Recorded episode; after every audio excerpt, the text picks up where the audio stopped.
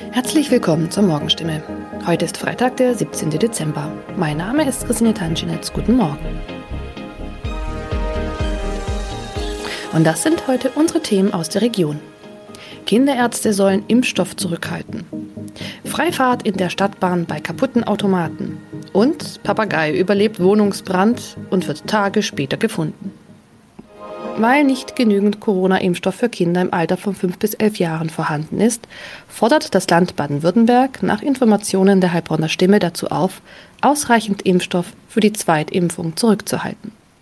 Von der Bundesebene wurde uns mitgeteilt, dass auch die Lieferung des Impfstoffs für Kinder im Alter zwischen 5 und 11 Jahren voraussichtlich nicht in der erwarteten Menge lieferbar sein wird, heißt es in einem Schreiben vom Sozialministerium, das am Donnerstag landesweit an die mobilen Impfteams, die Stadt- und Landkreise sowie an die Kinderärzte per Mail verschickt worden ist.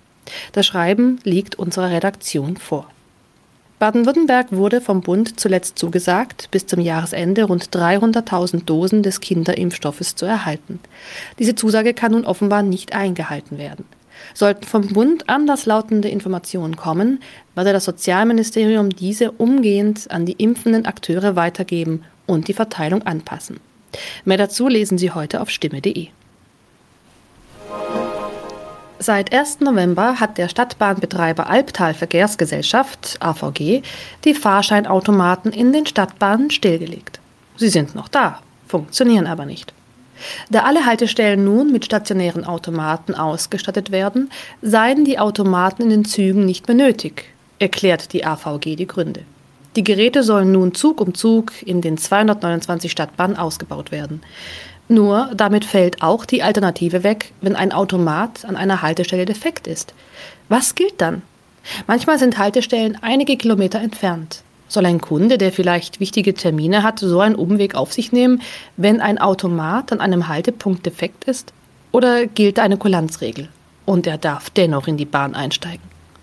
AVG-Sprecher Michael Kraut stellt für das Gebiet des Karlsruher Verkehrsverbunds klar, Dort dürfen Fahrgäste bei einem defekten Automaten an der Haltestelle einsteigen. Sie sollten den Defekt entweder dem Stadtbahnfahrer oder gegebenenfalls dem Prüfpersonal in der Bahn melden. In dem Fall werde kein erhöhtes Beförderungsentgelt verhängt. Man könne jederzeit prüfen, ob eine Störung an einem bestimmten Automaten vorlag. Auch im Heilbronner Hohenloher Haller Verkehrsverbund gilt diese Kulanzregel. Mehr dazu lesen Sie auf stimme.de. Am vergangenen Samstag kam es in Neckargartach zu einem Wohnungsbrand, bei dem ein Mann und ein Papagei verletzt wurden. Ein zweiter Papagei blieb unverletzt.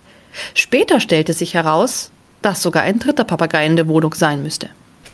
Wenige Tage nach einem Hausbrand in Heilbronn haben Feuerwehrleute einen überlebenden Papagei aus einer betroffenen Wohnung gerettet. Ein aus der Wohnung geretteter Papagei wurde zudem vorsorglich einer Tierklinik übergeben. Der andere Vogel blieb am Samstag unverletzt. Doch damit war das Papageienproblem noch nicht gelöst. Denn am vergangenen Dienstag habe sich der verletzte Bewohner bei der Polizei gemeldet und mitgeteilt, einer seiner insgesamt drei Papageien müsste sich eigentlich noch in der Wohnung befinden. Tatsächlich entdeckten die Einsatzkräfte nach langer Suche den Vogel. Später konnten sie das Tier wohlbehalten an den Besitzer übergeben, wie es heißt. Soweit die Nachrichten aus der Region. Übrigens, die Corona-Fallzahlen in Stadt und Landkreis Heilbronn bleiben auf hohem Niveau, sind in den letzten Tagen aber deutlich zurückgegangen. Bleibt das so, wird am Sonntag die Ausgangssperre für ungeimpfte aufgehoben. Ob das eintrifft, erfahren Sie auf jeden Fall aktuell auf stimme.de. Haben Sie Kritik, Fragen oder Anregungen zu unserem Podcast? Dann schicken Sie einfach eine E-Mail an podcast.stimme.de. Weiter geht es hier mit Nachrichten aus Deutschland und der Welt mit unseren Kollegen und Kolleginnen aus Berlin. Ich verabschiede mich für diese Woche. Wir hören uns im neuen Jahr wieder und ich wünsche Ihnen eine besinnliche Weihnachtszeit und einen guten Rutsch. Vielen Dank und schönen guten Morgen. Ich bin Maja Däne und das sind heute unsere Themen aus Deutschland und der Welt. Unwetterkatastrophe in Deutschland. Die Zahl der Toten steigt und noch immer werden hunderte Menschen vermisst. Schnelle Hilfe. Bundeskanzlerin Merkel sagt Hochwasserbetroffenen Unterstützung zu. Und Abschiedsbesuch in Washington. Merkel und Biden betonen die deutsch-amerikanische Partnerschaft. Ich traue um die, die in dieser Katastrophe ihr Leben verloren haben. Noch wissen wir die Zahl nicht, aber es werden viele sein. Manche in den Kellern ihrer Häuser, manche als Feuerwehrleute bei dem Versuch, andere in Sicherheit zu bringen. Und ihren Angehörigen gilt meine tief empfundene Anteilnahme. Bundeskanzlerin Merkel war ja sichtlich erschüttert, als sie über die Opfer der Flutkatastrophe in Deutschland gesprochen hat und den Betroffenen in den Hochwassergebieten Hilfe versprochen hat. Die Bundeskanzlerin ist ja derzeit zu Besuch in Washington, also ganz schön weit weg von den verheerenden Unwetterregionen daheim. Aber sie hat natürlich die Bilder gesehen und sie ist, wie wir alle, geschockt. Die Lage ist vielerorts immer noch unübersichtlich. Wassermassen fressen sich zum Teil immer noch durch die Straßen. Ganze Orte versinken in braunen Fluten. Besonders betroffen sind die Eifel und Teile Nordrhein-Westfalens. Die Zahl der bestätigten Todesopfer durch das Hochwasser und die Sturzflut in Nordrhein-Westfalen und in Rheinland-Pfalz hat sich inzwischen auf 58 erhöht. Allein im Kreis Bad 9a-Ahrweiler gelten noch immer 1300 Menschen als vermisst. Die Aufräum- und die Bergungsarbeiten laufen auch heute weiter auf Hochtouren. Es werden immer noch neue Dramen bekannt, die sich in den Wassermassen abgespielt haben. In Sinzig sind mindestens neun Bewohner einer Behinderteneinrichtung umgekommen, weil sie nicht rechtzeitig in Sicherheit gebracht werden konnten. Bei der großen Zahl von Vermissten wird gehofft, dass viele einfach nur noch nicht erreicht werden konnten, weil das Handynetz zusammengebrochen ist. Aber auch die Zahl der Toten wird noch steigen. Während tausende Betroffene vor den Trümmern ihrer Existenz stehen, bangen andere noch, ob das Wasser auch bei ihnen noch zuschlägt. Jan-Henner Reitze, Nachrichtenredaktion. Mein Kollege David Riemer ist derzeit in Solingen und ist dort selbst von der Hochwasserkatastrophe betroffen. Auch dort in Solingen stehen viele Häuser unter Wasser und die Feuerwehreinsatzkräfte haben hunderte Menschen aus ihren Häusern und von ihren Hausdächern retten müssen. David, wie hast du denn persönlich das Unwetter dort miterlebt? Ja, auch mich hat's erwischt. Bei mir im Haus sind äh, die Keller vollgelaufen. Mit ein paar Nachbarn wurde dann äh, fleißig Wasser geschippt äh, und mit einem Industriestaubsauger dann auch Wasser abgepumpt. Es hatte vorher stundenlang geregnet, so viel Wassermassen habe ich vorher eigentlich noch nie gesehen. Uns hier im Haus hat es im Vergleich zu anderen Menschen in Solingen, aber auch in NRW kaum erwischt, denn wir konnten die letzte Nacht ja relativ sorglos im eigenen Bett verbringen. Wie sieht es denn jetzt in deiner Nachbarschaft aus? Also hier in Solingen gibt es etliche Häuser, die direkt an Flüsse oder Bäche gebaut sind. Bei denen stand oder steht das Wasser im Moment immer noch in den Häusern. Die Feuerwehr hat kaum Chancen, sich gegen die Wassermassen durchzusetzen. Da geht im Moment nur eins, Leute da rausholen, in Sicherheit bringen und abwarten, bis das Wasser langsam wieder zurückgeht. Wie schaffen es die Einsatzkräfte eigentlich, die Menschen da rauszuholen? Ja, dazu hat die Feuerwehr Drehleitern, Boote, aber auch Bojen eingesetzt, um Menschen aus Wohnungen und Häusern zu befreien. Die Einsatzkräfte haben da zum Teil ihr eigenes Leben riskiert bei der Rettung anderer Menschen. Die Einsatzkräfte hier in Solingen sprechen inzwischen selbst von einem Jahrhunderthochwasser, wobei man sagen muss, hier im Bergischen Land sind die Menschen eigentlich viel Regen gewöhnt. Doch das, was da in den letzten Stunden oder seit gestern runtergekommen ist, das war der totale Wahnsinn. Dankeschön, David in Solingen. Pass auf dich auf. Nach den Katastrophenunwettern fragen sich natürlich inzwischen auch viele Menschen nach den Ursachen für solche Extremwetterlagen. Wissenschaftler befürchten, dass es in Zukunft wohl öfter solche Wetterlagen geben könnte, weil der sogenannte Jetstream durch den Klimawandel schwächer wird, ziehen nämlich solche Unwetter nicht mehr so schnell weiter. Ina Heidemann, welchen Einfluss hat denn die globale Erwärmung auf solche Wetterereignisse? Ja, vor allem zwei Effekte der Klimaerwärmung nehmen Einfluss auf die Häufigkeit solcher extremen Starkregenereignisse. Das sagt Peter Hoffmann vom Potsdam Institut für Klimafolgenforschung. Zum einen verdunstet bei höheren Temperaturen mehr Wasser und die wärmere Atmosphäre kann mehr Feuchtigkeit speichern. Das begünstigt besonders hohe Niederschlagsmengen. Zum anderen bleiben Wetterlagen länger über einer Region. Das schafft extreme Bedingungen. Das Problem ist gar nicht die Wetterlage an sich, sondern dass die über lange Zeit bestehen bleibt, sagt Hoffmann.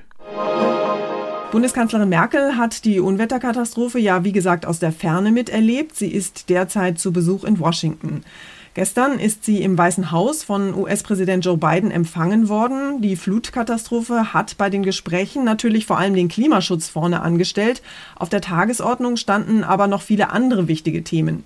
Unsere Korrespondentin Tina Eck ist für uns dabei in Washington beim Abschiedsbesuch der Kanzlerin. Tina, die Unwetterkatastrophe hat ja sicher auch die Gespräche in Washington überschattet, oder?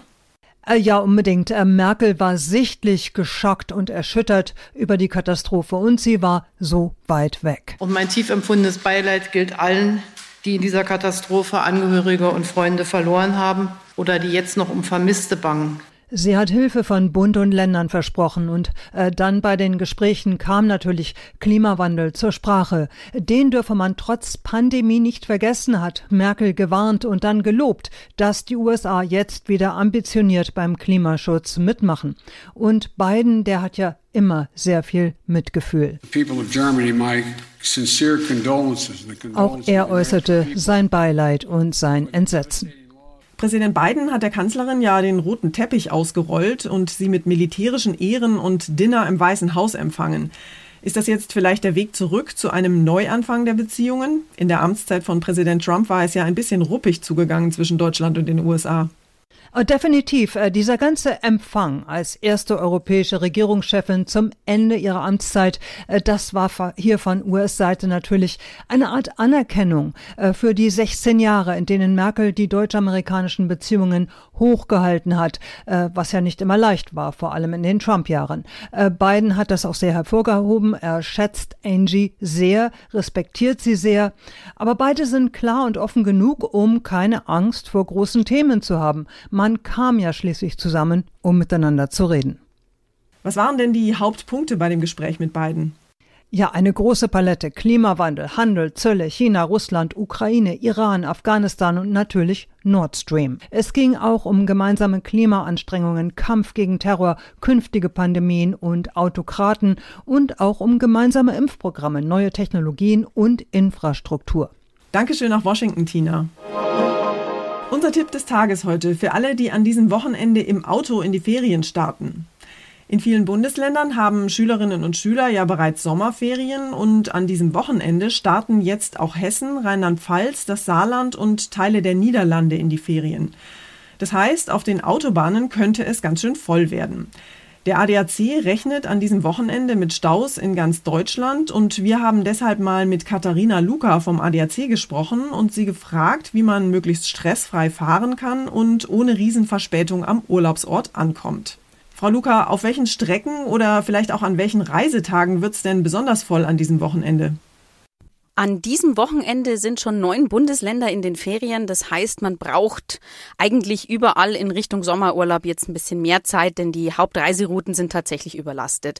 Wer flexibel ist, sollte versuchen, sich ruhigere Alternativrouten zu suchen oder auf einen weniger frequentierten Reisetag auszuweichen, also zum Beispiel Dienstag oder Mittwoch. Wie verhalte ich mich denn am besten, wenn ich im Stau stehe, wenn es nur Stop and Go vorwärts geht? Ganz wichtig im Stau, beziehungsweise schon bevor der Stau entsteht, also bei stockendem Verkehr, müssen Autofahrer die Rettungsgasse bilden. Das ist besonders wichtig, wenn nämlich der Stau aufgrund eines Unfalls zustande gekommen ist, dann müssen die Rettungskräfte schnell durchkommen und dann ist der Stau am Ende auch schneller wieder vorbei. Außerdem ist es tatsächlich so, dass ständiges Spurwechseln eher dazu führt, dass es noch zu mehr Staus kommt und die Unfallgefahr ist bei zu dichtem Auffahren und bei ständigem Spurwechsel im Stau tatsächlich höher. Tipps für die Urlaubsreise im Auto an diesem Wochenende. Dankeschön, Katharina Luca vom ADAC. Und zum Schluss geht es hier bei uns um Bullen, Kühe und einen Prinzen im Glück. Prince Charles, ältester Sohn der Queen und ewiger Thronfolger, ist zwar kein feuriger Stierkämpfer, aber beim Besuch einer Landwirtschaftsschau hat er heldenhaft und völlig furchtlos einem 1500 Kilo schweren Bullen die Stirn geboten. In Begleitung seiner Gattin, Herzogin Camilla, durfte er in Nordengland diverse preisgekrönte Rinder begutachten und mit den Züchtern vor Ort fachsimpeln. Allerdings hat sich seine Majestät dann einen kleinen Fehltritt geleistet und ist aus Versehen in einen dicken, fetten Kuhfladen getreten. Die Bauern im königlichen Gefolge waren darüber aber nicht etwa peinlich berührt, sondern völlig begeistert. Shit am Schuh, das bringt nämlich Glück, so oder so ähnlich lautet jedenfalls eine alte britische Bauernregel. Welches Schuhwerk seine königliche Hoheit getragen hat, Gummistiefel oder feine Lederboots, das ist übrigens nicht bekannt. Das war's von mir für heute. Ich bin Maja Däne und wünsche Ihnen ein schönes Wochenende. Tschüss und bis Montag.